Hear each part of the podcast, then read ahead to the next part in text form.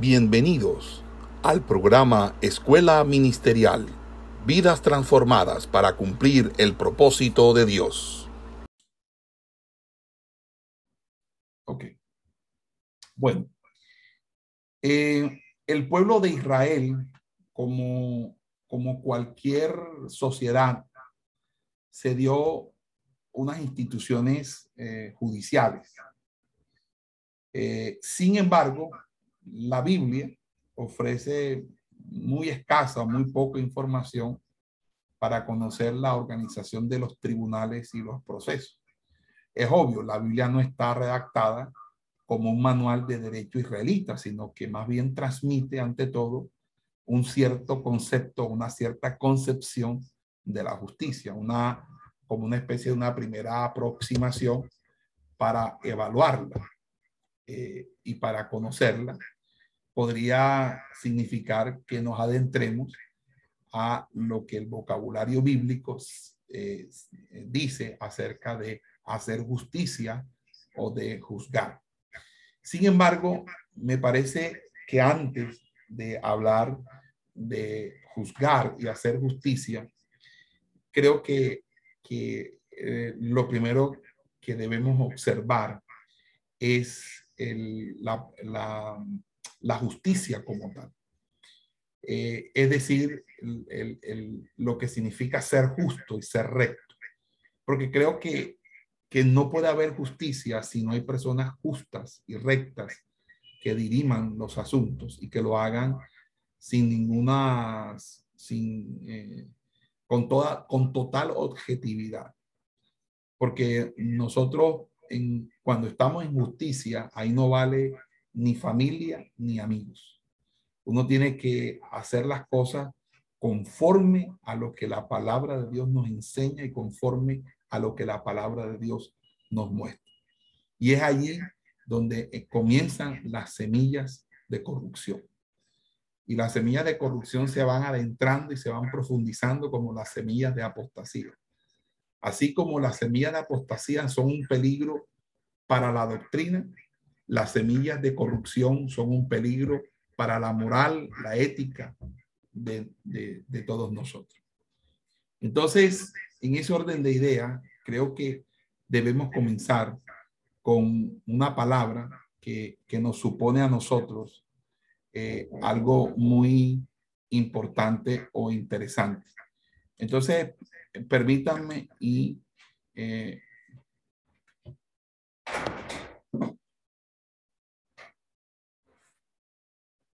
Permítanme y presento a ustedes aquí, comparto la pantalla y eh, comienzo entonces con eh, el primer término y se lo coloco aquí, es el término SADAC. Eh, es el término que vamos a que vamos a utilizar aquí, SADAC. Entonces,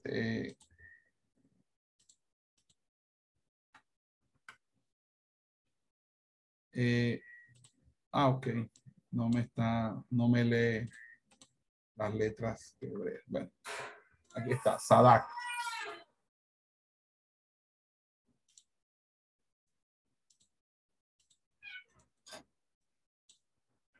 Eh,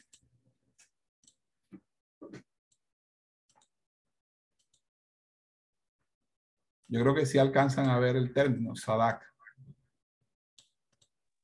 Amén, pastor, se alcanza a leer. Amén.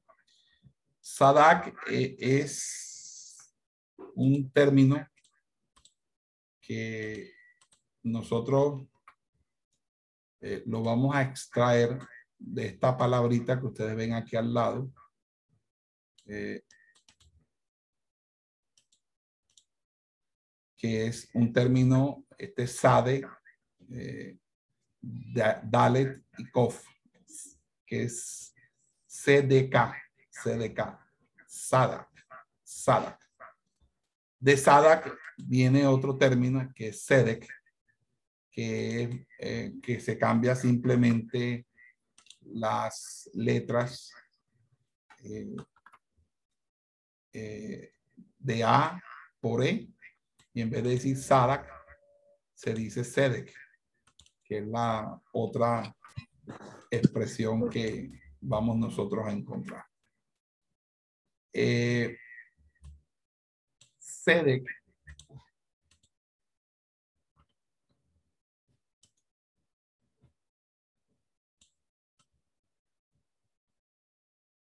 Ahí está. Sadak y Sedek. Ese es el, término. Bueno, entonces, eh, Sadak significa ser recto, tener razón, ser justo, ser justificado. Y este verbo eh, va a aparecer por lo menos unas 40 veces en el hebreo bíblico. Y a su vez se deriva del sustantivo sedek, que es la palabra que ustedes encuentran abajo. Y cuando nosotros eh, vamos a, observar este término, este término lo vamos a encontrar con mayor ahínco, con mayor opción, con mayor, mayor posibilidad, es en el libro de Job. Y lo vamos a encontrar en el libro de Job porque el libro de Job eh, utiliza 17 veces este término. 17 veces este término. Y aparte del libro de Job, Sadak y Sedek son términos muy poco frecuentes utilizados en los demás libros de la Biblia. Y esto es importante porque aquí surge la doctrina de la justificación por la fe y la doctrina por la justificación por la fe hunde sus raíces en el libro de Job y en el entendido de que Job, de que Job aspira que sea Dios quien haga justicia. Y esa justicia que aspira eh, que Dios haga tiene que ver con su reivindicación, con la restauración. Y es allí donde Jod entiende o percibe o concibe a Dios como su Goel, aquel que restaura, aquel que redime. El, término es traducido en la Reina Valera 60 como redentor. Ahora bien, eh, antes de ese texto, acuérdense que estamos hablando del libro de Job. El libro de Job es un libro que, que posiblemente eh, fue confeccionado posterior o al mismo tiempo que el mismo libro de Génesis. Por lo tanto, es de los libros más antiguos que hay. Sin embargo, vamos a buscar la Biblia. Por favor, busque las Sagradas Escrituras ahí. Eh, en el libro de Génesis. Génesis. Eh, capítulo 38. Libro de Génesis, capítulo 38. Y si usted está ya en Génesis 38, eh, ustedes conocen la, la ustedes conocen la, la historia de, de, de, Judá y Tamar, ¿verdad? Dice que, eh, que Judá se había apartado de sus hermanos. Vamos a leer capítulo 38. Dice que aconteció en aquel tiempo, verso 1, que Judá se apartó de sus hermanos y se fue a un varón adulamita que se hallaba, que se llamaba Ira. Y vio allí Judá, la hija de un hombre cananeo, el cual se llamaba Sua, y la tomó y se llegó a ella. Y ella concibió y dio a luz un hijo y llamó su nombre Er concibió otra vez y dio a luz un hijo y llamó su nombre Onán. Y volvió a concebir y dio a luz un hijo y llamó su nombre Sela. Y estaba en Quesib cuando dio a luz. Después Judá tomó mujer para su primogénito Er, la cual se llamaba Tamar. Y aquí comienza la historia. ¿Por qué? Porque Er, que era el primogénito de, de, de, Judá, fue malo ante los ojos de Jehová y Jehová le quitó la vida. Entonces Judá, por, por la costumbre de que el hermano levantara descendencia, entonces dijo a Onán, llégate a la mujer de tu hermano y despósate con ella y levanta descendencia a tu hermano. Eso estamos en el versículo 8 de Génesis 38. Eh, y sabiendo Onán que la descendencia no había de ser suya, sucedía que cuando se llegaba la mujer de su hermano, vertía en tierra por no dar descendencia a su hermano. Es decir, que él eh, no eyaculaba dentro de eh, la, del cuerpo de la, de la mujer eh, como debería ser para que haya fecundación, sino que vertía en tierra. De ahí surge la expresión onanismo como sinónimo de masturbación, porque parece que al, al, él, al, al él verter en tierra, terminaba la relación masturbándose para poder terminar vertiendo en tierra. Y de todas maneras, eh, el onanismo también implica eh, cualquier forma de, de, evitación de la eyaculación dentro de la mujer. Entonces, es un término bastante amplio. Y desagradó, dice la Biblia, en ojos de Jehová lo que hacía y a él también dice, le quitó la vida. Y Judá dijo a Tamar, su nuera, quédate viuda en casa de tu padre hasta que crezca Sela, mi hijo, porque dijo, no sea que muera él también como sus hermanos.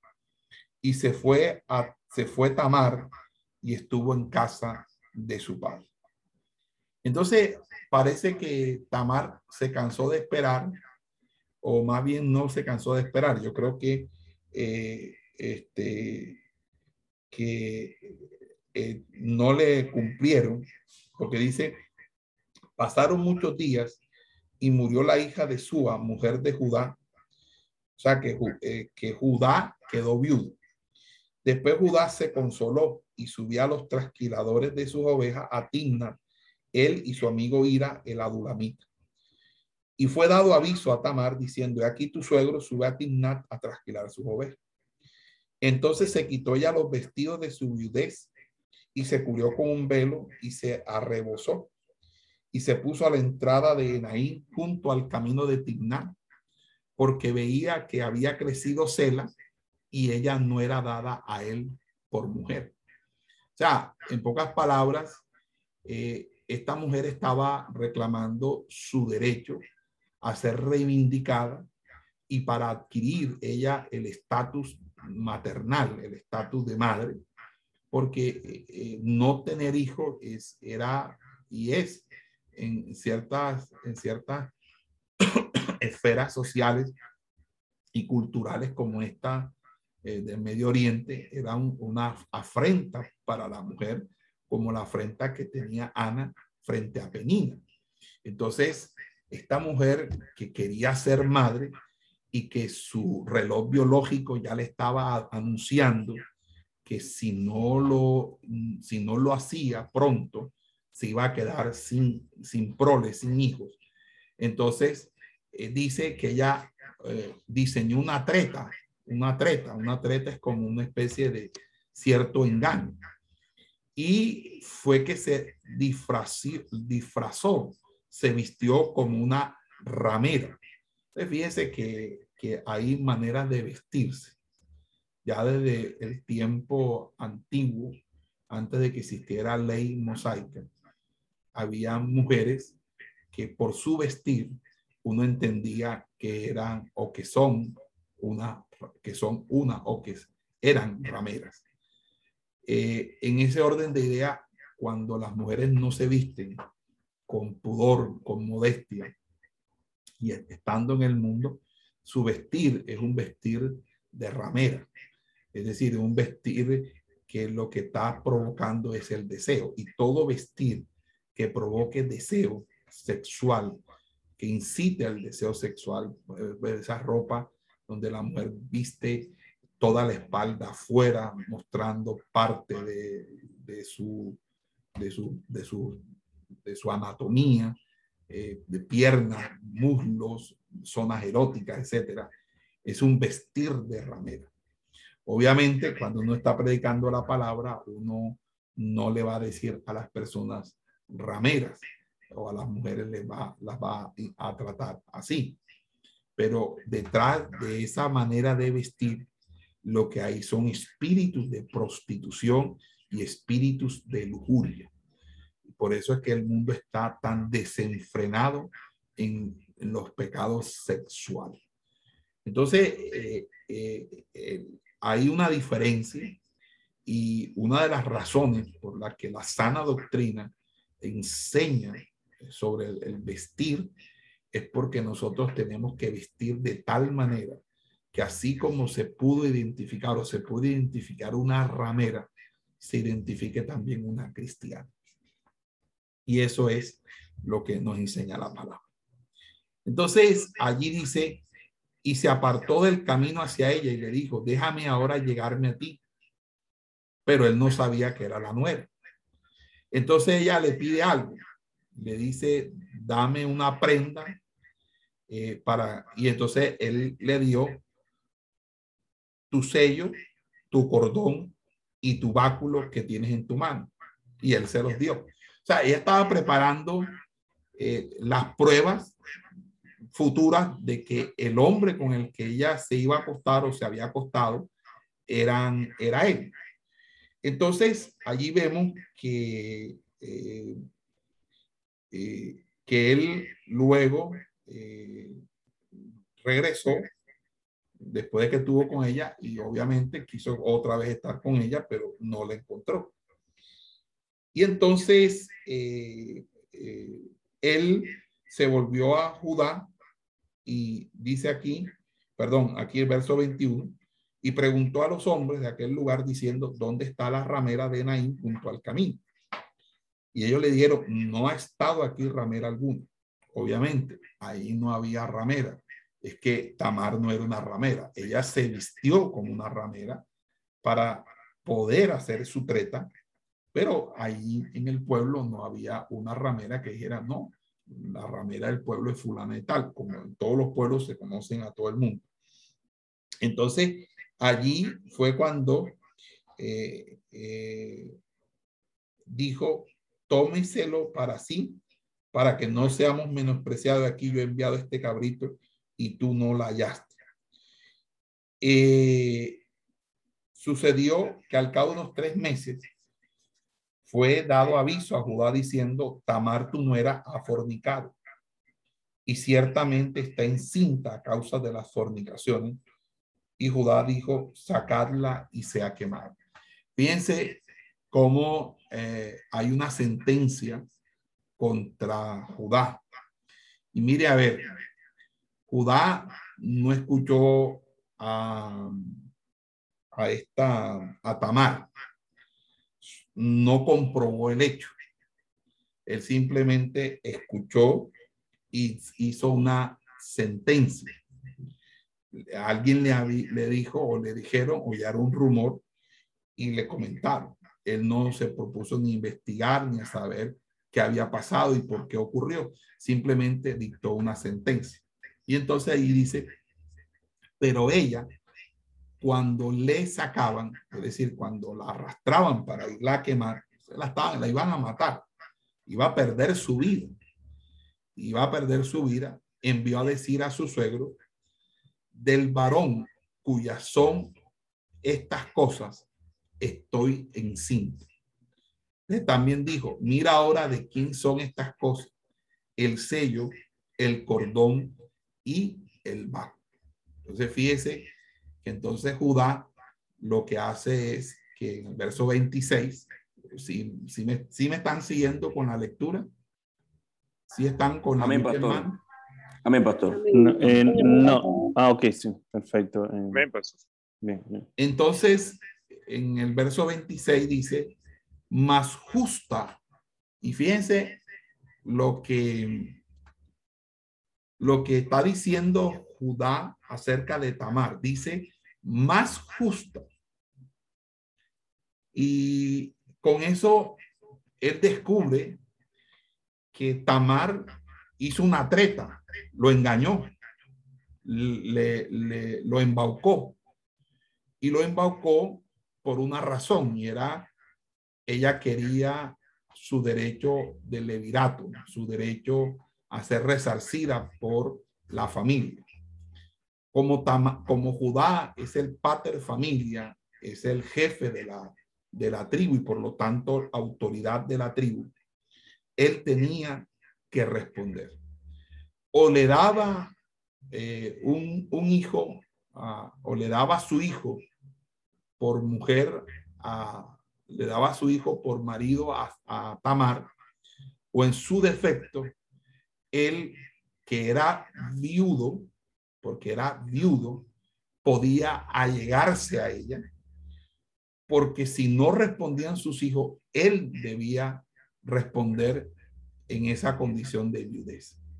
Entonces, coincidió la viudez de Judá con la situación de Tamar y por esa razón él se allegó a ella, se, estuvo con, con, con, con ella y él le dice más justa, más justa.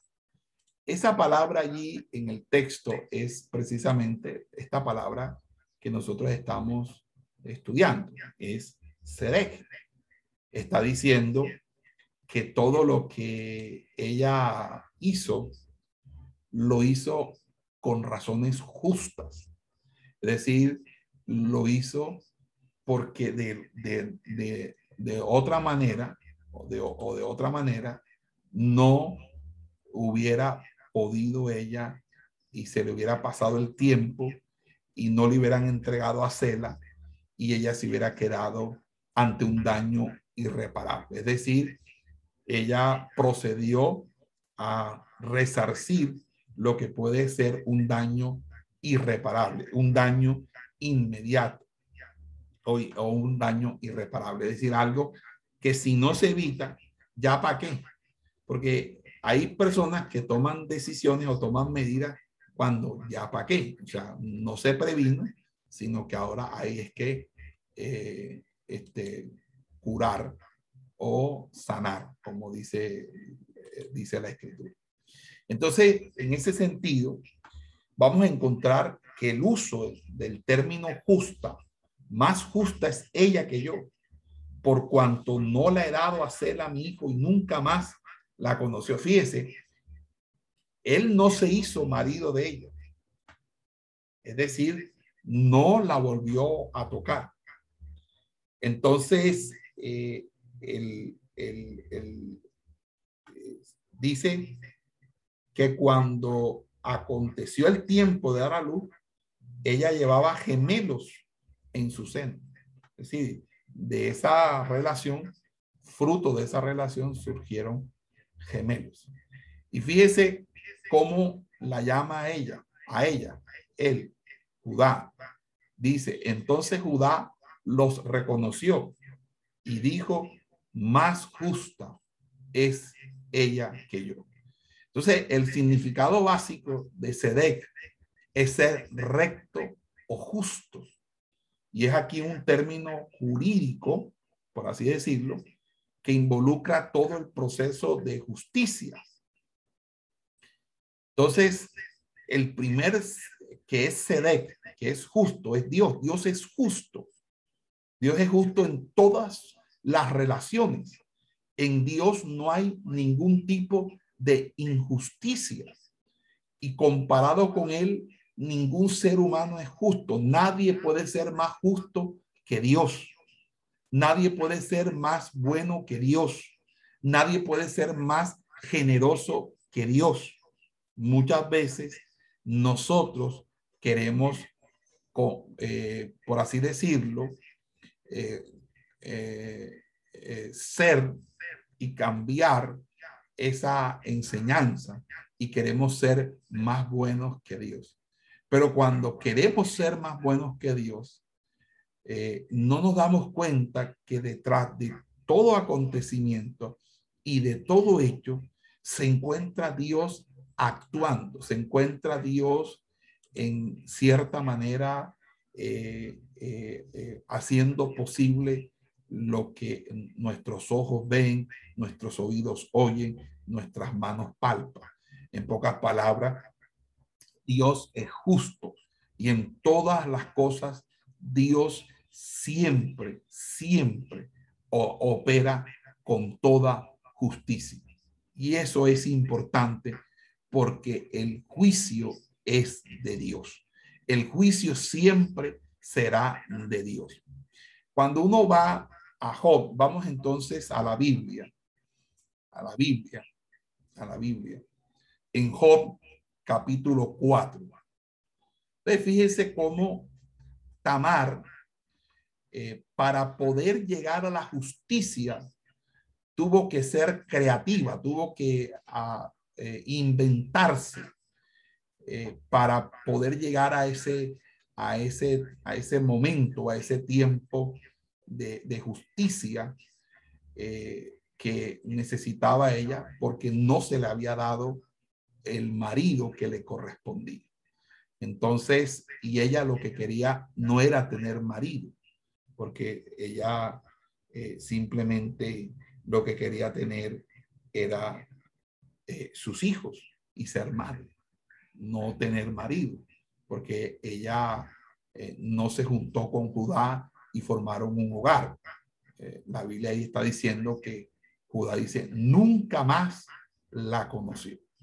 Entonces, aquí encontramos este Sedec en el término de alguien que aplica y, hace justicia, pero en, este, en esta situación Judá está reconociendo que el proceder de ella, aunque tengamos objeciones de la manera como lo hizo, la forma como lo hizo, eh, eh, fue la forma efectiva. Yo creo que de pronto si ella se sienta a hablar con él, o, ella habla con el mismo Cela, eh, eh, no hubiera tenido el efecto o la, o la situación que se hizo. Yo no estoy justificando esto porque esto no, no, lo estoy, no lo estoy mirando desde ese punto de vista histórico narrativo, lo estoy, eh, lo estoy mirando desde el punto de vista conceptual y es importante porque estamos es, en un análisis conceptual bíblico él, él está diciendo, ella es más justa, es más justa es ella que yo, porque a mí se me había olvidado, yo no había dado el derecho, yo no le había dado lo que yo le prometí, lo que se le da, se le tenía que dar a ella por derecho. Entonces ella tomó. Entonces, ¿cómo yo la voy a condenar? Imagínense qué hubiera sido si Judá hubiera quemado a esa mujer embarazada, hubiera destruido a nadie más y nadie menos que Fares, del cual procede toda la genealogía davídica y por ende la genealogía mesiánica. Entonces, allí vamos al libro de Job, porque ese justo no es perfecto, es justo en el sentido que lo que ella hizo se justificó.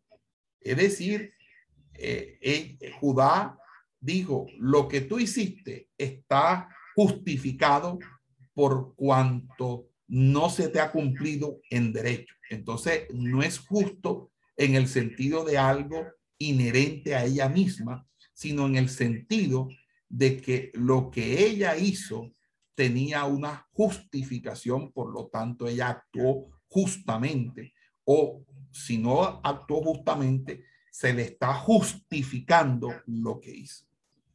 Allí vamos a encontrar en el libro de Job, por favor, y estamos estudiando los términos Sadak y Sedek, que pueden observar ahí en la pantalla. Eh, en Job capítulo 4, Job capítulo 4, versículo 17, Job 4, 17.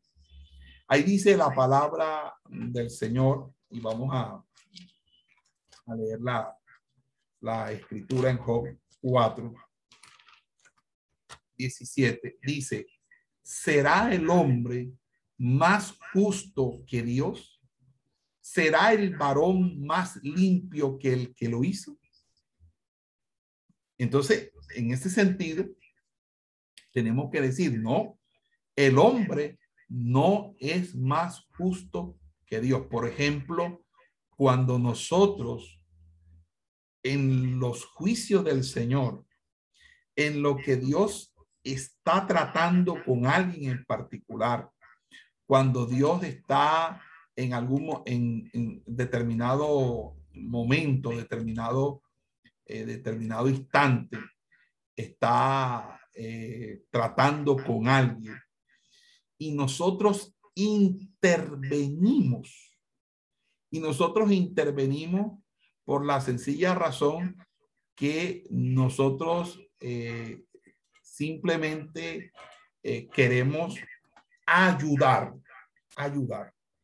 Nuestro proceder equivale a el proceder que tuvo USA cuando extendió la mano para ayudar a los bueyes que tropezaban. Entonces, si es así la situación, entonces nosotros eh, tenemos que decirlo de manera categórica.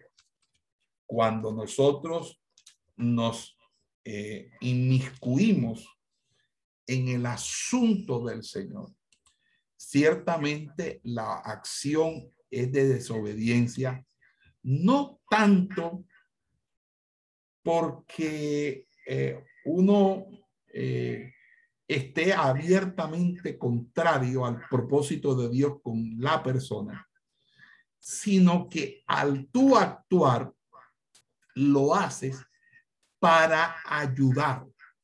Es decir, lo haces porque entiendes que la situación en sí no es justa para con la persona y entonces tú tratas de ayudarlo sobreponiendo lo que tú consideras justo frente a la justicia de Dios que se evidencia en el trato que está teniendo la persona por parte de Dios.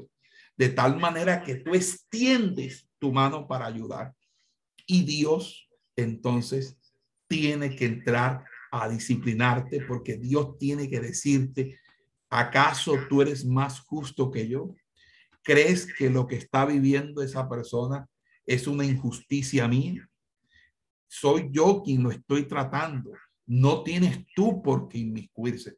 Nosotros como pastores, muchas veces movidos por ánimos eh, bien intencionados, no nos damos cuenta y tenemos entonces que pedirle a Dios discernimiento de cuándo nosotros debemos intervenir y cuándo no debemos intervenir. Porque de pronto detrás de todo eso es Dios quien está actuando en su justicia. Y cualquier intervención nuestra puede generarnos una sanción, nos puede generar que también Dios eh, en su proceso disciplinario pueda también acometer con nosotros, precisamente porque el nosotros en nuestra intervención es, es, una, es, una, es, una irreverencia y es un irrespeto.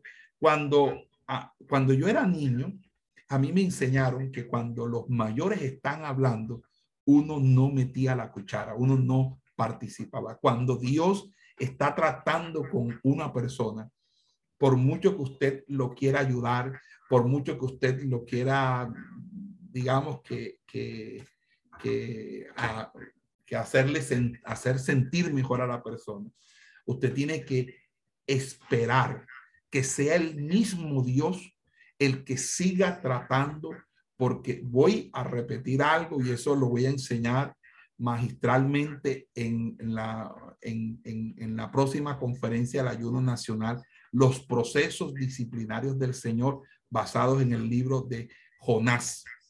Uno tiene que esperar, uno solamente debe actuar. Y, la madurez y la estructura de un hombre de altar y un hombre de Dios no se tiene que mirar mucho en los aspectos externos que dan muestra o evidencia de su éxito económico o de su éxito ministerial, eh, porque eso todo es apariencia.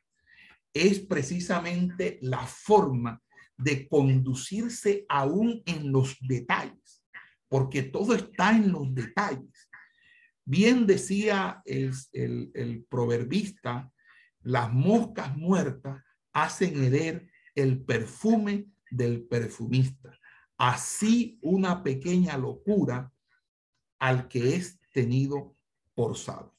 Son los detalles, los detalles en los que nosotros tenemos que entender que hay un proceso de Dios en las personas y las personas deben vivir el proceso de Dios sin ayuda alguna porque solamente Dios es el que sabe, porque nosotros queremos aminorar la carga de los bueyes. Nosotros queremos, y en, y en primer lugar, ya el asunto era que los bueyes no debían cargar eso. El asunto era que todo estaba, se había hecho de una mal manera porque querían llevar el carro de Jehová, el, el, el, altar de Jehová, el tabernáculo de reunión en carro nuevo. Y eso tenía que estar, era en el hombro de los sacerdotes. La facilidad con que a veces queremos tratar a nuestras ovejas o poner las cosas fáciles o hacerlas en carro nuevo son contraproducentes cuando uno está formando eh, a hombres con un carácter maduro, a hombres de Dios que oigan de manera sensible a Dios, no en el estruendo, no en las muchas aguas, en el silbido apacible. Hay algo, y eso lo vamos a encontrar nosotros, y pido que vayan al libro del profeta Isaías, el, al, profeta Isaías. Y vamos al capítulo 49, 43, perdón, Isaías capítulo 43. Isaías capítulo 43. Porque en, en, en un sentido derivado, una causa puede considerarse justa cuando todos los hechos indican que el acusado va a ser exonerado. En, ese sentido, eh, eh, todo apunta que esa mujer que está siendo arrastrada para ser quemada en la hoguera, como las brujas en la Edad Media, esa mujer, esa mujer tenía un argumento que refutaba la decisión de su juez porque Judá era el juez. Era el juez que estaba dando una sentencia y ahora debe revocar su sentencia porque no puede condenar a la mujer con la que él se mismo se acostó, porque si hubo fornicación, la acometió él mismo. Y yo no estoy hablando de la justificación o condonación eh, de, de, de ese pecado. Estoy hablando es y quiero que entiendan esto a nivel conceptual, porque aquí hay unos elementos históricos, dispensacionales, que no podemos entender esto a la luz eh, de, de, de, de, nuestro contexto. Una hermana se viste, eh, se viste como ramera, uno la pone en disciplina, independientemente de lo que ella vaya a decir, que va a conquistar a Judá, porque esto, o sea, si esta historia la vivimos en nuestra época, esta, esta historia no tiene sentido. Pero entonces adentrémonos a la época y démonos cuenta más allá de la niñedad de, de, lo que de la de circunstancia narrativa, veamos lo conceptual, lo, lo, lo, definitorio, lo que está haciendo posible que nosotros en, empecemos a entender el espíritu de la justicia eh, como lo, lo traza el Antiguo Testamento. Entonces allí es cuando nosotros vamos al libro del profeta Isaías, porque obviamente, eh, eh, y repito, cuando una causa puede considerarse justa, una causa puede considerarse justa cuando los hechos indican que el acusado va a ser exonerado. Pero hay momentos en que el acusado no puede ser exonerado porque se tiene que comprobar que la causa es justa. Si la causa no es justa, no se puede. Entonces, el libro del profeta Isaías nos dice algo al respecto. Eh, en el libro del profeta Isaías, capítulo 43, 43, verso 39, perdón, 43, 9, capítulo 43, versículo 9, dice la palabra eh, del Señor eh, de, la siguiente, de la siguiente manera. Dice, congréguense de todo a una todas las naciones y júntense todos los pueblos, quien de ellos hay que nos dé nuevas de esto y que nos haga oír las cosas primeras. Y entonces dice, presenten sus testigos y justifíquense. Oigan y digan, verdad es. Entonces, fíjense cómo aquí el libro del profeta Isaías en cuanto a, al juicio a las naciones, eh, eh, obviamente la profecía que, él da en el marco del libro del profeta Isaías, no la voy a explicar porque eh, si me pongo a explicar cada cosa, no vamos a terminar. Pero en Isaías 43 se está diciendo que hay alguien que redime hay alguien que es juez justo. Jehová, creador tuyo, Jacob, oh Jacob y formador tuyo. Ahora dice, congréguense a todas una, todas las naciones y júntense todos los pueblos. Presenten sus testigos. Hoy eh, nosotros estamos acostumbrados a juzgar las situaciones sin que haya testimonio y sin escuchar los testimonios de nadie. Y aquí dice, presenten sus testigos y justifíquense. Oigan y digan verdades. Porque obviamente uno escucha un testimonio, escucha otro testimonio, escucha otro testimonio, y uno ya tiene los elementos de juicio para decir cuál es verdad, qué no es verdad. Y en ese sentido, así es la justicia como se entiende en el término sedej, en el cual la, la, la causa de alguien puede justificarlo por las razones que se expongan y que sean justas delante de Dios y por lo que nos enseñe las escrituras. Porque nosotros tenemos que entender, mis amados hermanos, que no siempre las buenas intenciones son actos justos delante de Dios. Hay buenas intenciones que nos llevan a malas decisiones. Para que nosotros no cometamos eso en las buenas intenciones que pueden ser loables y admirables, tenemos que revisar lo que es almático de lo que es espiritual. ¿Qué estoy haciendo?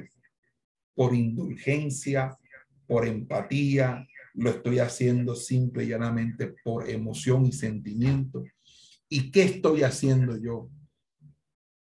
Porque realmente es lo justo delante de Dios y porque la palabra de Dios a, a mí así me lo enseña.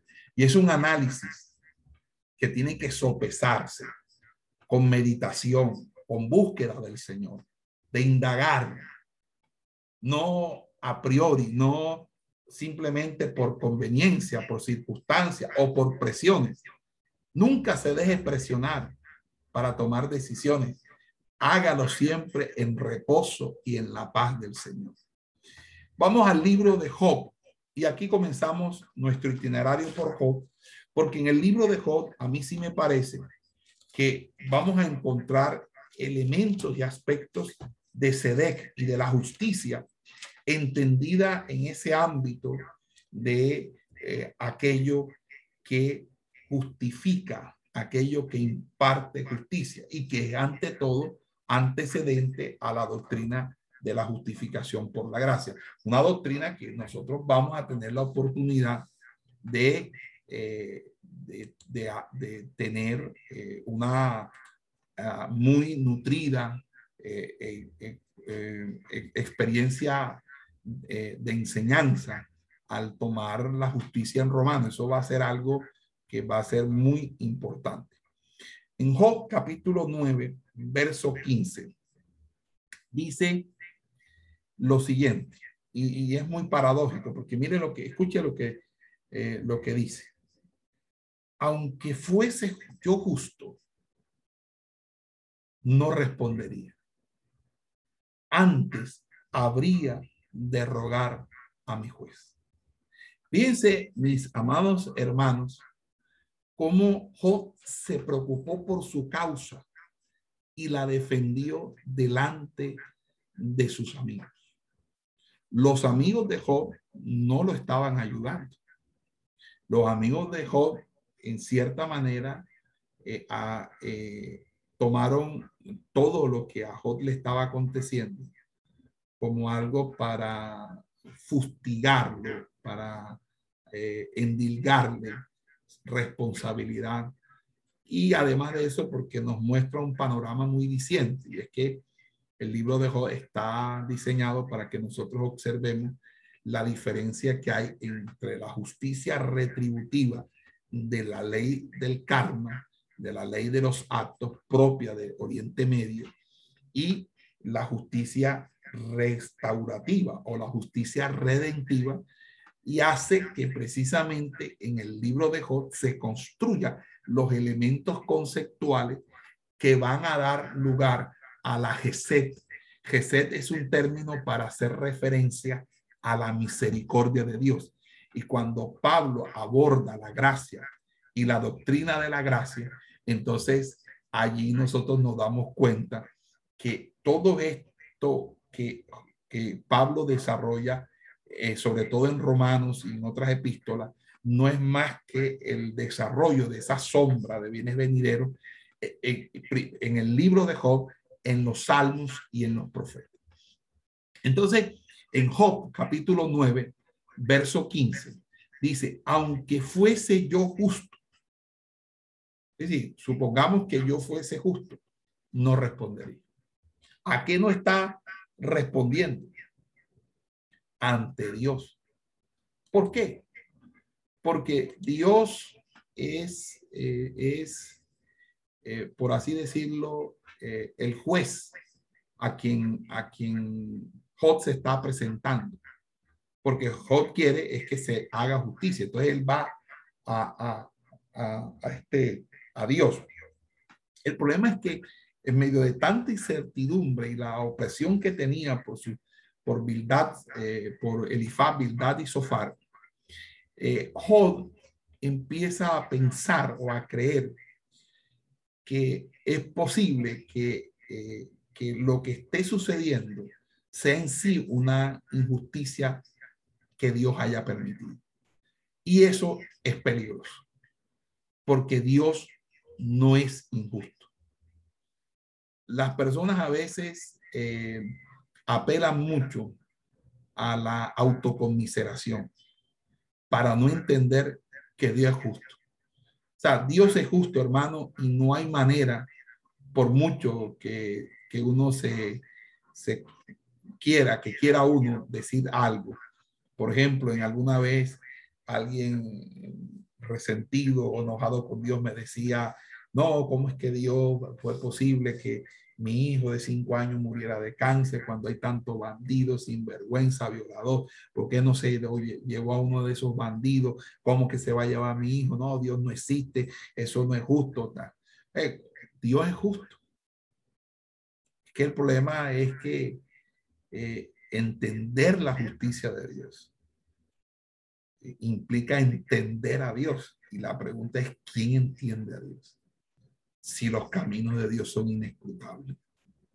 Si Dios eh, eh, tiene un pensamiento que usted ni se lo logra imaginar, porque Él es Dios y Él es soberano. Entonces nosotros no podemos creer que por una circunstancia no ha operado justicia. No, no, Dios es justo. Y aún en la injusticia que se acomete contra usted, contra mí, debemos recordar siempre y nunca olvidar, Dios es justo. El problema es que cuando uno asume la injusticia de la vida para resentirse, entonces la raíz de amargura te termina apartando de Dios y te convierte en alguien que paulatinamente va abandonando a Dios o, o simplemente impide que Dios llegue a su vida. Pero si además de eso, en la injusticia, tú confías en la justicia de Dios, tú esperarás que Dios hable por ti, que Dios defienda, te defienda por ti, defienda por ti. Tú no buscas eh, tener eh, eh, el apoyo, tú esperas que Dios sea el que te defienda, el que hable por ti, porque en, Él tú has puesto tu confianza y Él no te va a defraudar.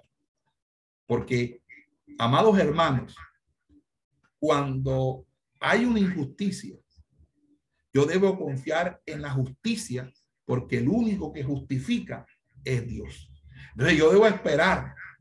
Y mire, yo he sido objeto de todas y más calumnias, injurias, señalamientos eh, de, de todo tipo, de toda índole.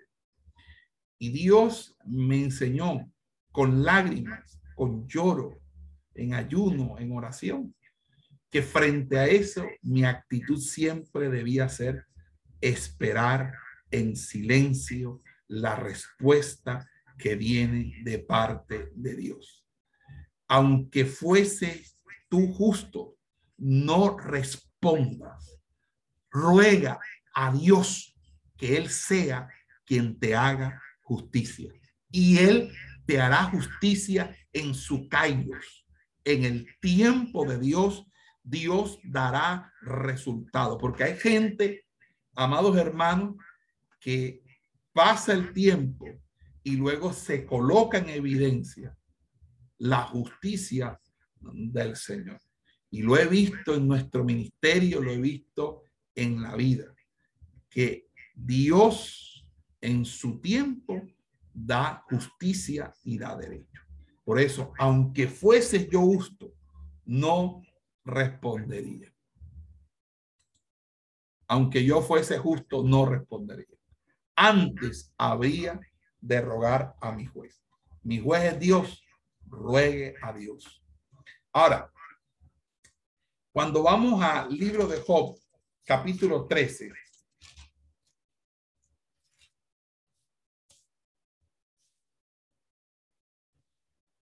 Eh, nosotros entendemos aquí que ceder también puede significar el resultado del veredicto cuando el justo es declarado justo y jurídicamente es exonerado de todos los cargos. En ese orden de ideas, en Job capítulo 13, verso 18, fíjense, hay 17 versículos o 17 veces en que este término es utilizado en el libro de Job. Y aquí me llama la atención este texto. Léalo, por favor, conmigo. Dice en el versículo 13, capítulo 13, perdón, versículo 18. He aquí ahora, si yo expusiere mi causa, mi causa, si yo expusiere mi causa, sé que seré justificado. Es decir, él está tan convencido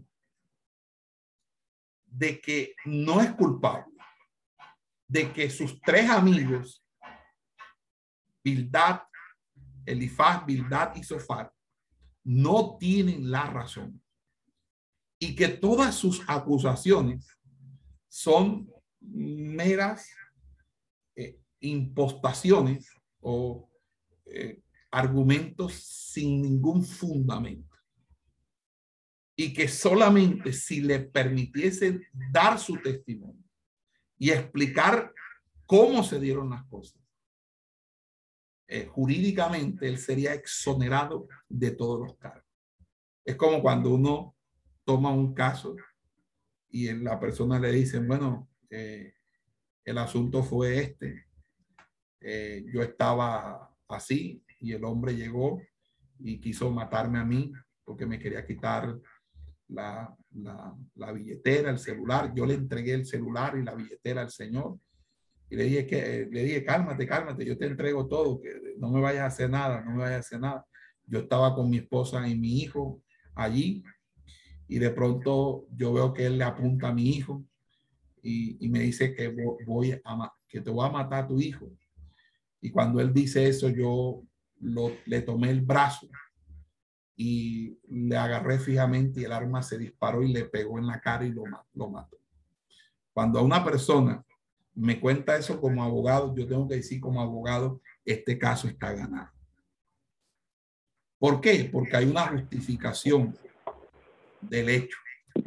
Significa que hay una causal que justifica el hecho. Hubo un asesinato porque el hombre al, fin murió y murió con la detonación del arma, ¿verdad?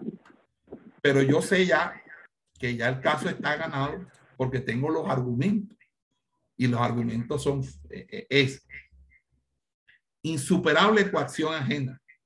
El hombre le amenazan a su hijo, a su familia. Le ha entregado todo. No fue una persona que se rebeldizó, sino que le entregó todo. El, el hombre apunta al hijo, amenazando que lo va a matar. Reacción de un padre. Un padre hace lo que sea por su hijo. Luego de eso, él así como el arma lo pudo, mató a la persona, lo pudo haber matado él. O sea, él expuso su vida. Y hay una legítima defensa, una defensa legítima. Entonces le dije, no se preocupe que usted, yo lo saco de este negocio, no lo gana. Aquí está diciendo, es aquí ahora, si yo expusiera mi causa, si a mí me permiten hablar, si a mí me permiten ellos mm, escucharme y escuchar mis explicaciones, yo sé que yo seré justificado, porque ahí está una causa y esa causa es la causa que justifica. Sedec, la justificación en medio de un juicio. Entonces, eh, eh, eso es algo eh, bastante interesante porque Job lo que está diciendo o lo que está creyendo es que el Señor finalmente le vindicaría en contra de sus opositores. Es decir, Dios lo haría. Y una vindicación, cuando Dios vindica, eh, Dios no devuelve lo mismo que tú tenías. No. Cuando Dios te vindica, te da una doble porción de todo. Te da el doble. Tu ministerio se vuelve más grande. Tus finanzas se van más grandes. Tu vida personal es más grande porque Dios te restaura al doble. Entonces, cuando tú eh, estás frente a una injusticia, tú debes creer en la justicia de Dios y apegarte a la justicia de Dios, aunque te estén llevando a rastras para ser quemado, como la como Tamar. Porque si tú tienes la razón, solamente expon la razón, habla tu causa.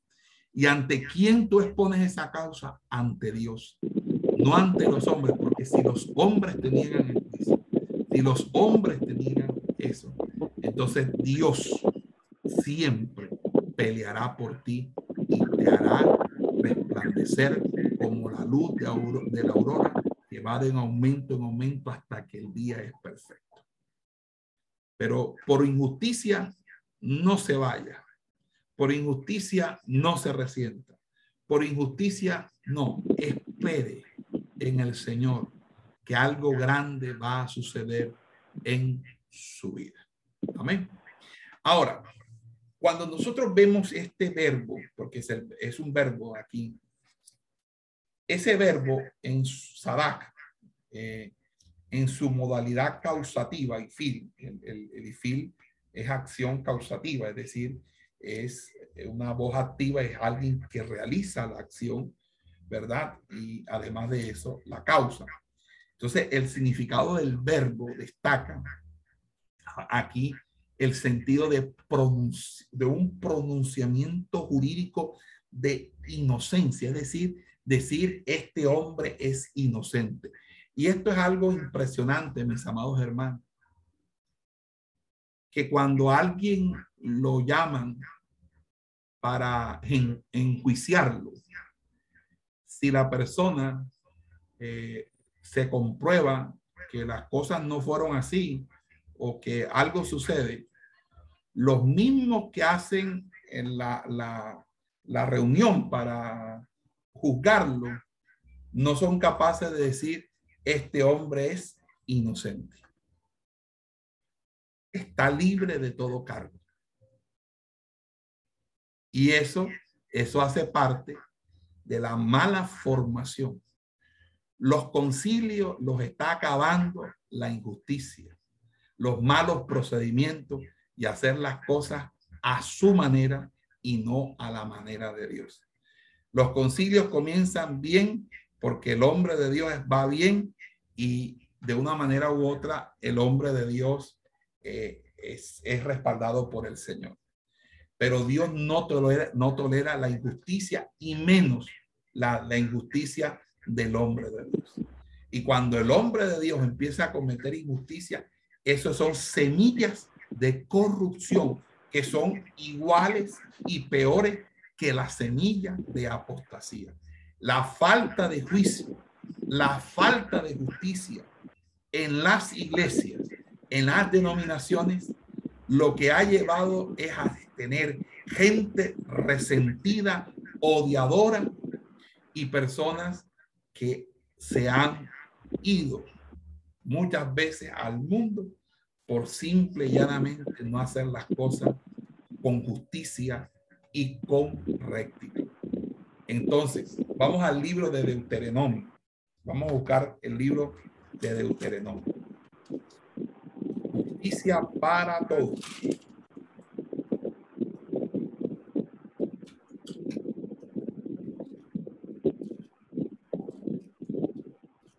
Deuteronomio capítulo 25.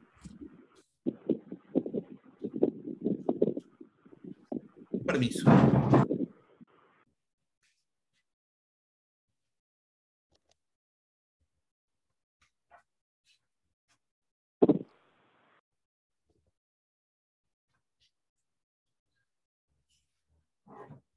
En Deuteronomio capítulo 25 eh, dice,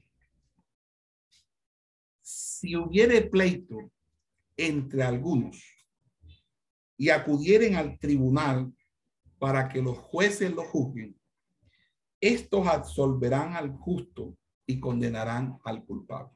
En pocas palabras, aquí se absuelve al que tiene la razón y al que tiene la causa. Y se condena al que no tiene razón y no tiene la causa.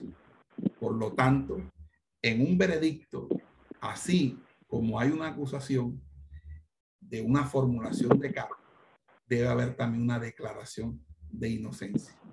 Y hacer, y si se hizo público, porque muchas veces la gente, todo el mundo sabe que lo van a, justiciar y, y, y, luego cuando si sale bien, si se escapa y sale bien librado el hombre, pues no dice que el hombre fue inocente. Entonces esto pasa mucho con los medios de comunicación. A ti te saca un medio de comunicación y resulta que eso es mentira. Te saca como que tú eres un narcotraficante, algo así, te sacan en primera plana.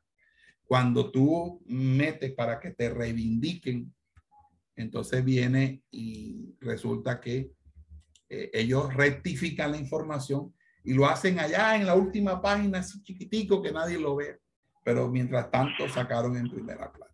Entonces, eso es la justicia eh, de los hombres, más no es la justicia de Dios. Y aquí tenemos que aplicar en la justicia de Dios, no la de los hombres, no los manejos que nosotros le queremos dar a las cosas, sino las cosas se tienen que manejar conforme a la palabra. Dios me puso esta inquietud de esta enseñanza y me la puso hace rato, me la puso hace rato porque eh, en, conversaciones con el Señor, estaba precisamente eh, diciendo, Dios mío, ¿qué vamos a hacer? Muéstrame el camino, hacia dónde vamos, cómo dirigimos esto. Y el Señor eh, me decía a mí, justicia, justicia y justicia. Inicialmente en el 2012 hablamos de justicia en la conferencia que dio origen al libro el concepto de la justicia o administrando justicia en la iglesia. Pero ahora la justicia no podía quedar como una información que se le dio a los, a los a, los, a las personas en esa conferencia, en esos seminarios que se dictaron al respecto.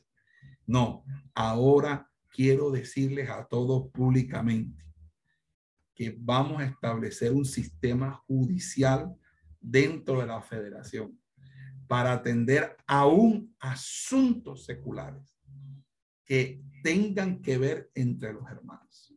Es decir, en vez de ir a un tribunal, yo voy a ir ahí y vamos a organizar eso. Y ese es el propósito, para que las cosas aquí se hagan con justicia.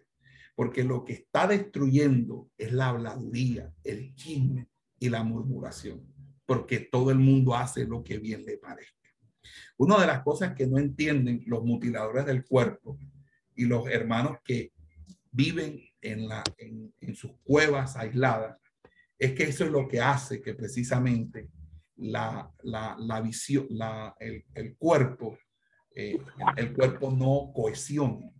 ¿Por qué? Porque de una manera u otra, aquí para destruir el testimonio a alguien es, eso es en, un santiamén a través de redes, a través de habladurías, de murmuraciones, y después quién recoge las palabras que se dicen sobre la persona. Yo creo, mis amados hermanos, que es el tiempo, y por eso dice, si hubiere pleito de Deuteronomio 25.1 entre algunos y acudieren al tribunal, dice, para que los jueces lo juzguen. Estos absolverán al justo y condenarán al culpable. El manual de disciplina que estamos desarrollando es para implementar un sistema judicial desde la Confederación.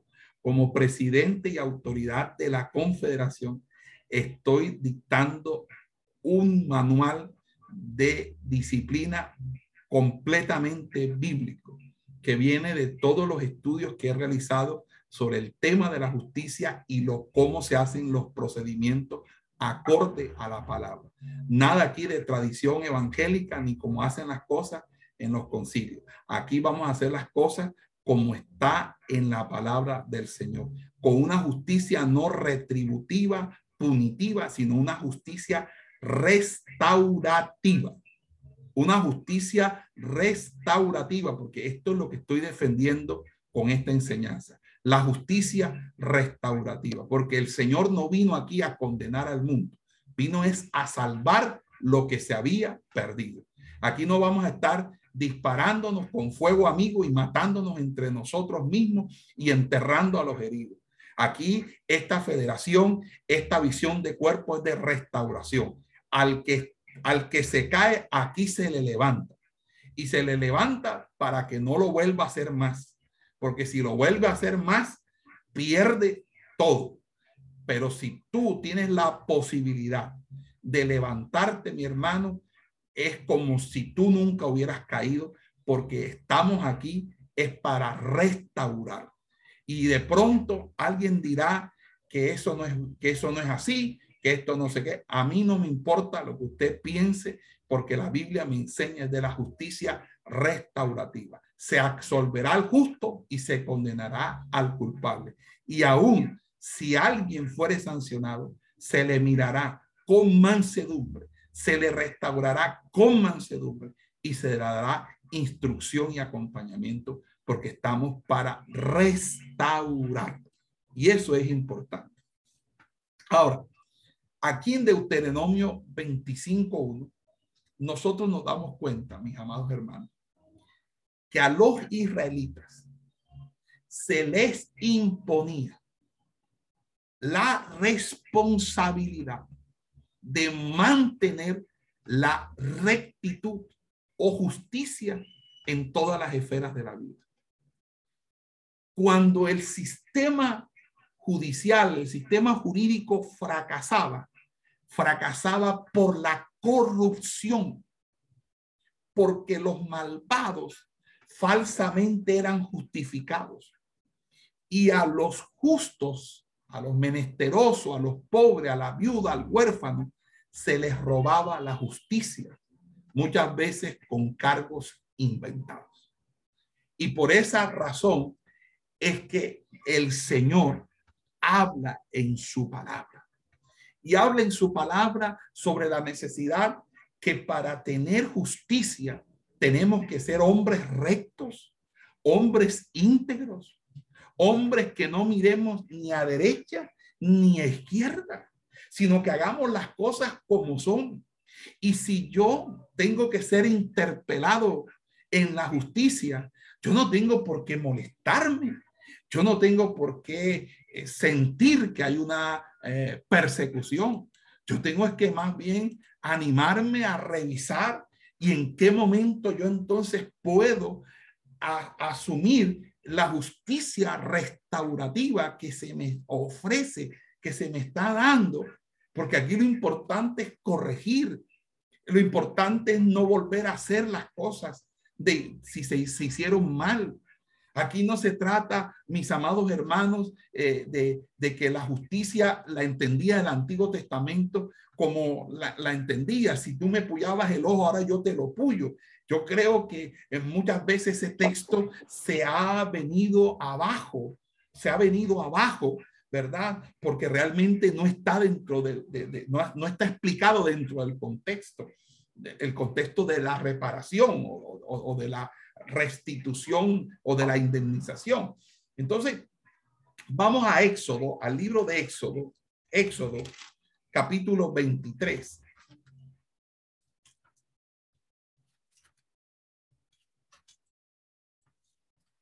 En Éxodo capítulo 23, dice así, por eso Dios aseguró a Israel que se haría justicia al fin. Dice, verso 6 del capítulo 23 de, de Éxodo, 23, 6. Dice, no pervertirás el derecho de tu mendigo en su pleito. Mendigo aquí es la traducción Reina Valera, pero puede ser utilizado la expresión el necesitado. Amado hermano, hay personas que necesitan que se les arregle un pleito, que se les arregle algo que está pendiente. Y dice, no pervertirás, no pervertirás, pervertir significa prevaricar, corromper, semilla de corrupción. Por eso los concilios terminan en corrupción, terminan en corrupción. Mire, voy a decir algo que me dijo un alto funcionario eh, de, la, de la fiscalía eh, un alto funcionario que me reservo el nombre, que trabaja en inteligencia, dice que hay grandes concilios donde se manejan grandes cantidades de, de, dinero. Aquí en Colombia, que inclusive en interceptaciones de llamada a los pastores, los pastores hablando entre ellos, organizando para asesinar a alguien que les está estorbando. O sea, cuando hay corrupción y empieza esta semilla de corrupción, la semilla de corrupción va a llegar a tal punto de convertir en un sanedrín, en un sanedrín en el sentido de hacer las cosas por conveniencias económicas y políticas. Y cuando se politiza lo de Dios, es una semilla de corrupción. Toda politización de las cosas de Dios, de querer hacer las cosas como se hace en la política, en las cosas del Señor, porque arreglamos aquí, votamos aquí, arreglamos así. Esos son semillas de corrupción que ahora quizás puede sal salir a favor las cosas, a conveniencia, pero más adelante va a traer efectos negativos, negativos. Y me acuerdo, amado hermano, que un hombre fue puesto en disciplina y llevaba tres años puesto en disciplina. Y no había causa alguna de que ese hombre estuviera en disciplina durante esos tres años. Simplemente porque el hombre defendió algo que a él le habían regalado. Le regalaron una propiedad, se lo regaló su pastor, su amigo. Y luego la viuda se lo quería quitar a la fuerza y a la brava. Y como él dijo, no puedo darte porque esto me lo dio el Señor a mí para bendición y me lo dio mi pastor que ya murió. Entonces lo puso en disciplina. Cuando preguntó por qué me pone en disciplina, le dijo, hasta que no me entregues esa propiedad, estarás sin disciplina. Y así quedó esa disciplina así establecida.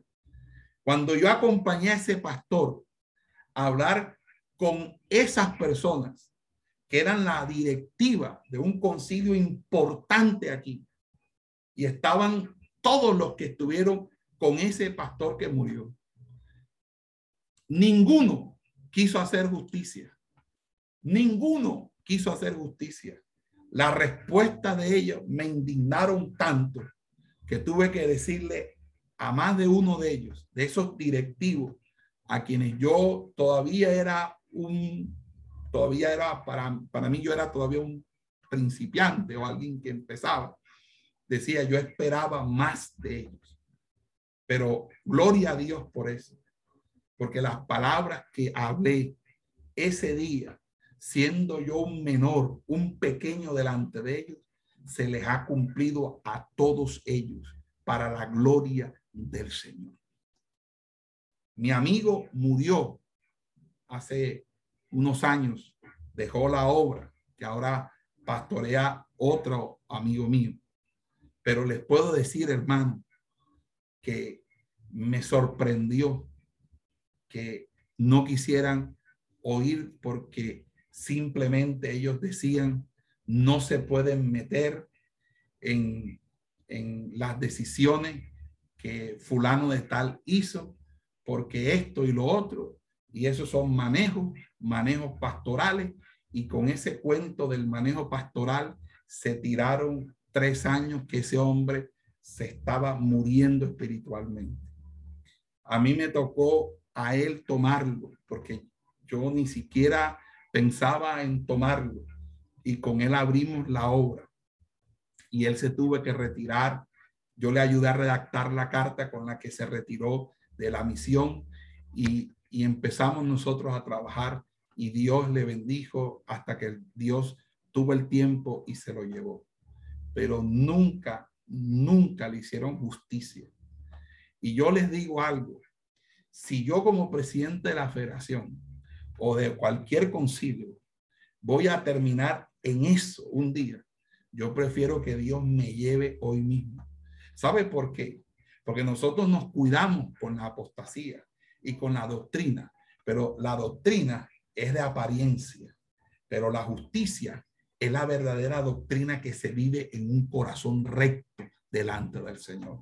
Tenemos que ser justos, porque si aquí predicamos santidad, aquí tenemos que vivir la justicia, porque si no vivimos la justicia, entonces la santidad de nosotros es una religiosidad que exportamos, pero que no vivimos realmente. Justicia para todos y queremos que haya justicia, porque es lo que enseña la palabra. Y en Éxodo 23 dice, no pervertirás el derecho de tu necesitado en su pleito, de tu mendigo en su pleito. De palabra de mentira te alejarás y no matarás al inocente y justo, porque yo no justificaré al impío. Todos ellos, sin excepción alguna, lo que hicieron contra esta persona de las que yo estoy hablando. Todas esas personas han vivido, están viviendo y vivirán eso. ¿Sabe? Porque allí comenzó su derrota. Allí comenzó su desastre y allí comenzó su destrucción. Amados hermanos, Dios no justificará al impío. Significa que el que no hace justicia, Dios no lo justificará a él. Por lo tanto, este es un tema de salvación. Porque de qué me sirve yo tener un templo bien bonito, que todas las hermanas se vistan con la manga por, por, el, por el puño y la falda por el tobillo si yo hago y cometo injusticias y no hago las cosas en el derecho del Señor. Mire, hermano, no podemos pervertir el derecho. No podemos arropar la mentira. No podemos matar al inocente y justo. Quizá usted no le pegue un tiro a una persona, pero usted lo mata. Usted lo mata. Porque no se puede justificar al impío. Amado hermano, las personas justas siempre van a seguir el ejemplo de Dios. Van a, a buscar parecerse al Señor. El salmista exhorta al pueblo. En el, vamos a buscar el Salmo, yo creo que vamos a buscar el Salmo 82.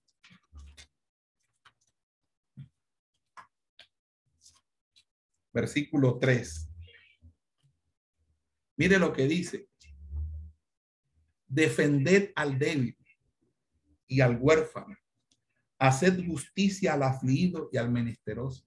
Amado hermano, cuando hay una situación de juicio, de que hay que juzgar una situación, nosotros tenemos que tener como principio esto. ¿Quién es el débil? ¿Quién es el huérfano? ¿Quién es el desamparado? ¿Y cómo lo defendemos? ¿Cómo lo protegemos? Aquí no se trata de reputación ni, ni buen nombre. Aquí se trata de defender al débil y al, al huérfano, hacer justicia al afligido y al menesteroso.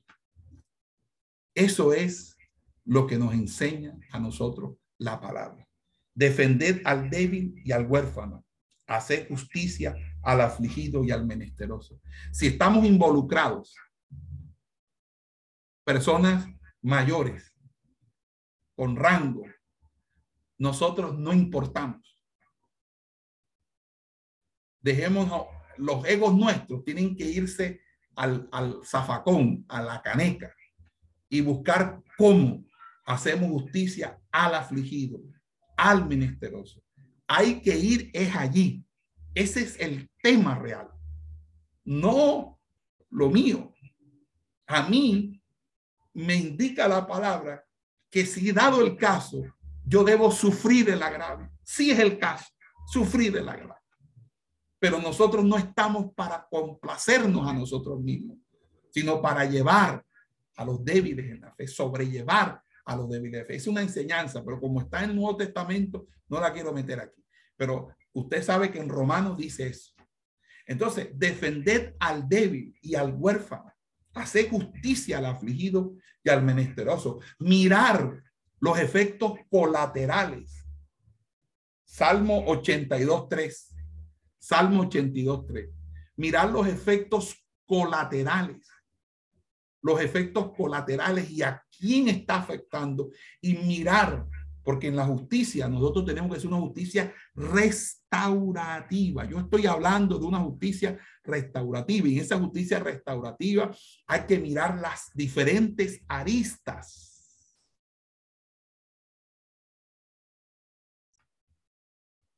Las diferentes aristas y darnos cuenta qué pasa con esto, qué pasa con esto. Y eso sí será un justo juicio.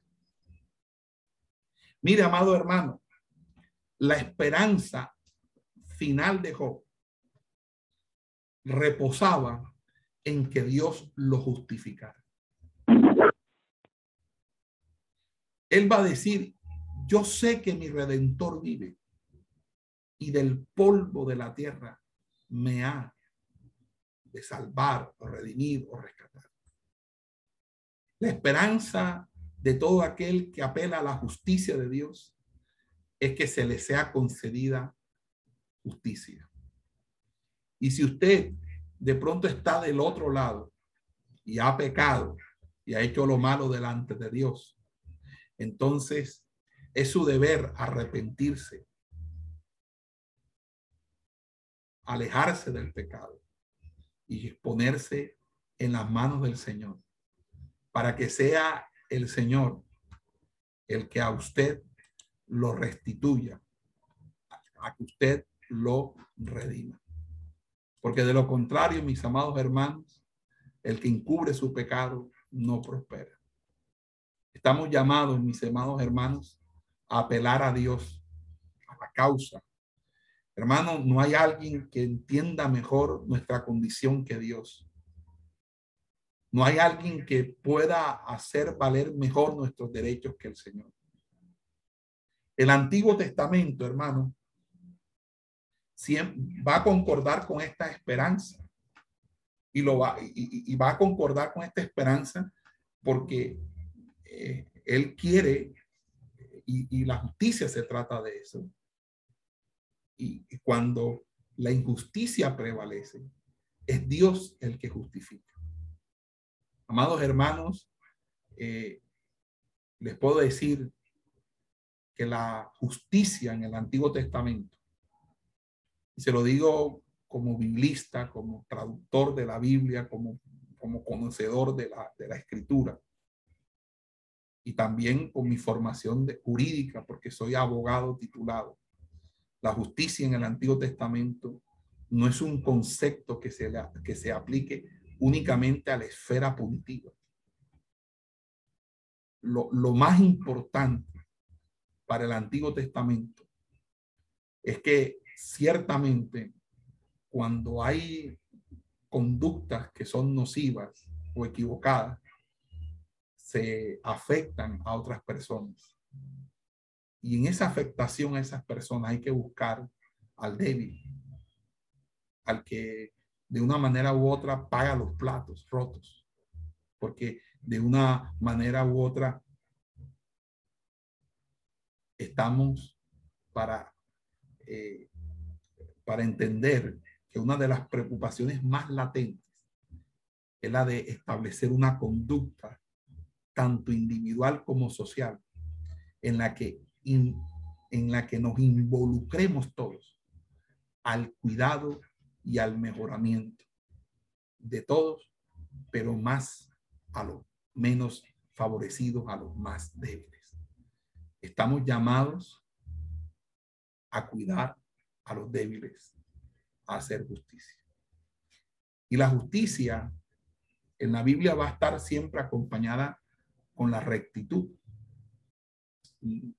Y tiene un profundo sentido relacional y por lo tanto implicaciones éticas y morales en todas las esferas del ser humano. Y la, la justicia expresan el, el, amor, eh, el amor y expresan también el, lo que Dios espera. Si vamos al Salmo, vamos al Salmo, capítulo 33.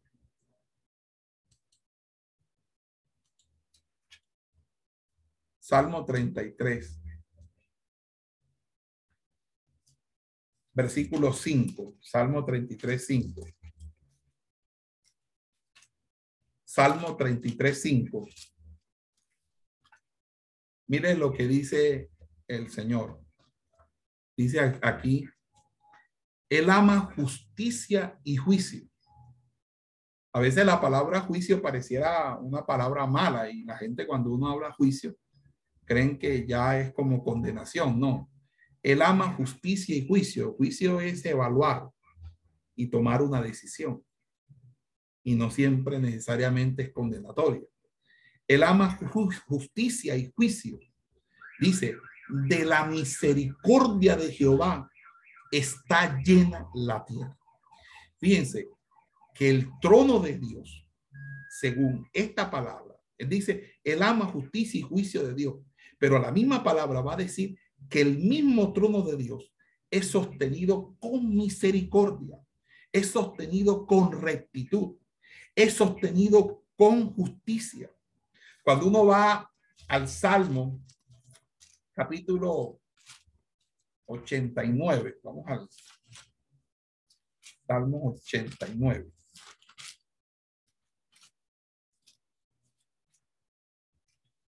En el Salmo 89,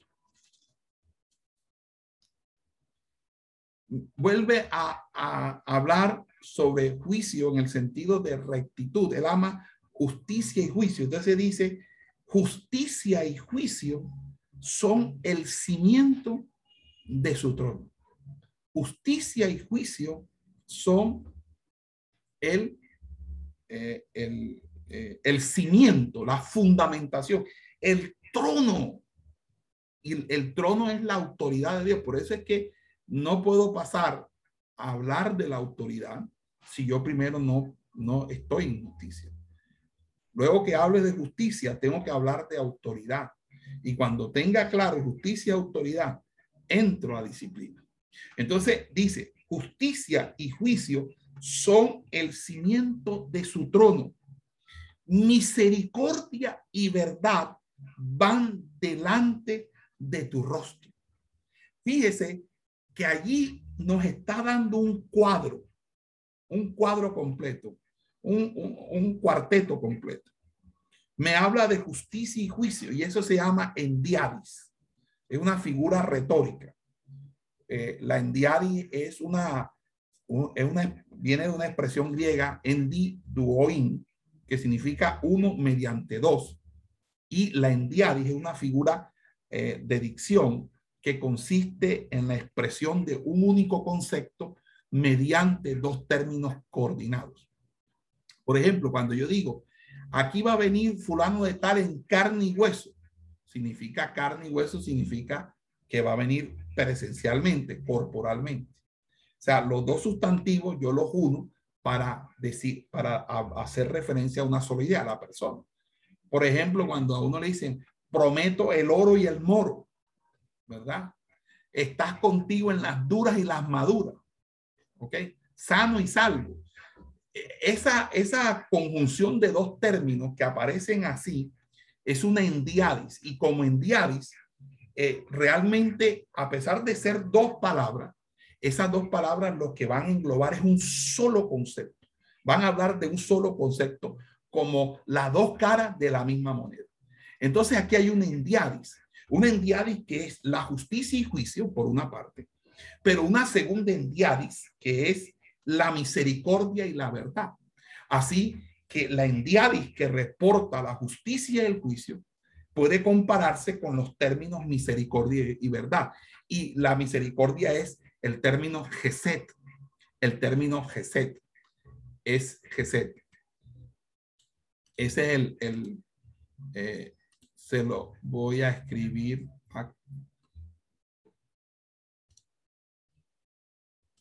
el término Geset. Se lo voy a escribir aquí. Este es el término Geset.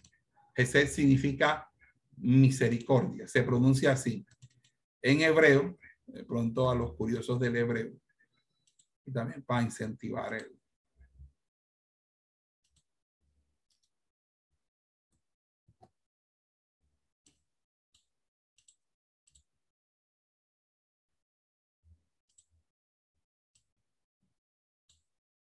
se escribe así. Geset. La Geset. Y hay otro término que es Emet. Emet. Se lo voy a escribir aquí. Eh, si lo están viendo, me confirma. Amén, pastor. Amén. Amén, amén.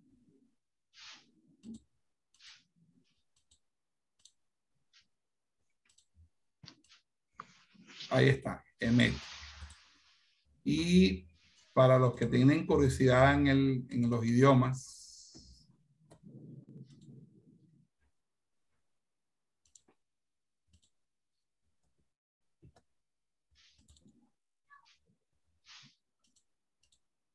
Ahí está.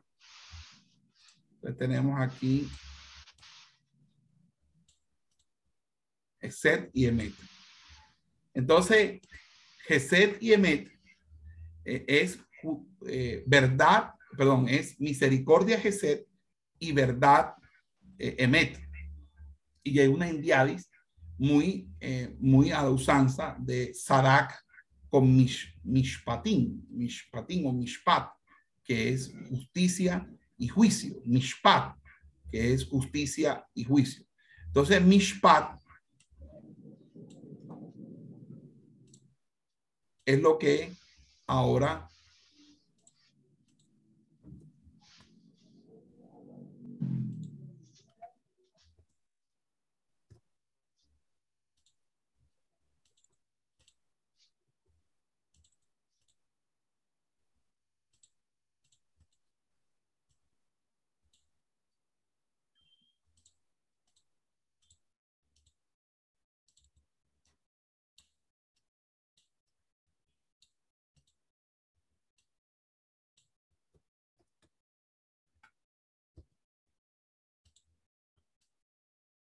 Mishpat.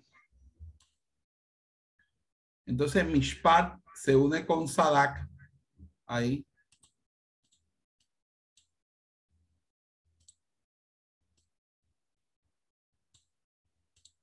Con Sadak, Mishpat, Sadak, para hablar de justicia y juicio. Entonces, en, ese sentido, lo que vemos ahí es que la indiadis que reporta la justicia y el juicio pueden compararse con los términos hebreos Gesed y Emet, que es misericordia y verdad. De modo que la justicia y el derecho son sinónimos de la misericordia y la verdad. Es decir, la justicia tiene que hacerse con misericordia y el juicio tiene que hacerse con verdad. Si no, no hay un justo juicio que es lo que realmente debe pesar en el Antiguo Testamento. Vamos a, al Salmo capítulo 45. Salmo capítulo 45.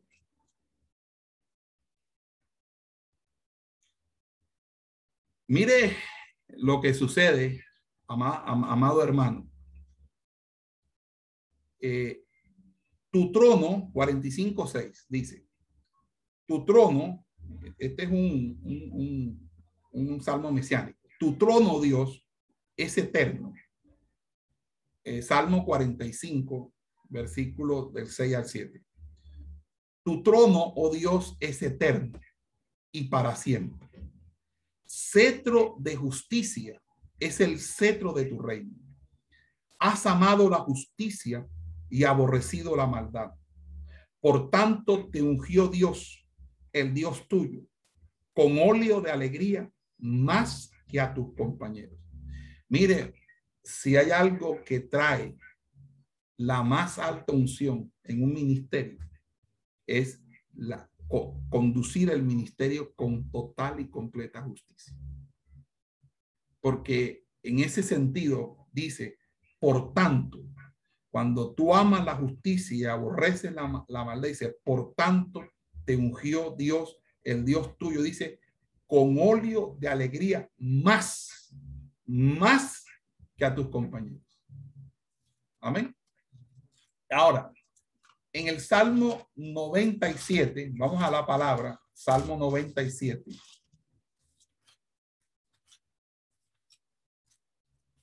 Noventa y siete en el versículo 2 dice, nubes y oscuridad alrededor de él, hablando de Jehová Reino. Dice, nubes y oscuridad alrededor de él. Justicia y juicio son el cimiento de su trono. Lo mismo dice en el 94, 4. Dice, y la gloria del rey ama el juicio. Tú confirmas la rectitud. Tú has hecho en Jacob juicio y justicia. Tú has hecho en Jacob juicio y justicia. Entonces, ahí eh, estamos eh, ante, eh, en un sentido de la justicia que tiene que ver con que la justicia es el resultado de que nosotros tengamos unas actitudes justas, o mejor dicho, lo justo que somos, o el grado de, de, en que nos hallemos justos y seamos justos, hará que nuestras acciones sean justas y cualquier juicio que nos corresponda hacer se haga completamente en justicia. Pero obvia, obviamente estoy hablando del Antiguo Testamento porque aquí ahora hay una cuestión de que la justicia no es nuestra, la justicia imputada por gracia, etcétera, etcétera. Pero quiero que entiendan que lo que está diciendo aquí el autor es que no puede haber justicia, no puede haber juicio sin justicia. Porque justicia y juicio, o sea, para un juicio o los juicios es para poner en práctica la justicia. La Sadak sirve para la Mishpat. Con Sadak, con justicia, yo hago juicio, Mishpat. Pero el juicio se hace con Gesed, con misericordia. La justicia es con misericordia. Y el juicio es con Emet, es con verdad. Misericordia y verdad. Es para hacer justicia en el juicio. Eso es lo que quiere significar la expresión juicio justo. Cuando hay un juicio justo es porque hay misericordia, hay verdad y esa verdad hace que la justicia sea aplicada en el juicio. Eso es la relación que hay entre los términos mishpat, mishpat y sadak. Ahora bien, vamos a, dejarlo hasta ahí porque creo que ya van a ser las 10 de la mañana. Vamos a terminar la, la clase y seguimos con una siguiente parte. Eh, ya luego de la de la clase. Gloria sea al Señor. Estoy hablando de 99, Salmo 99, 4. Eh, gloria a Dios. Esperamos que este estudio haya sido de bendición para su vida y ministerio. A Dios sea la gloria. Este es el Ministerio El Goel, vidas transformadas para cumplir el propósito de Dios.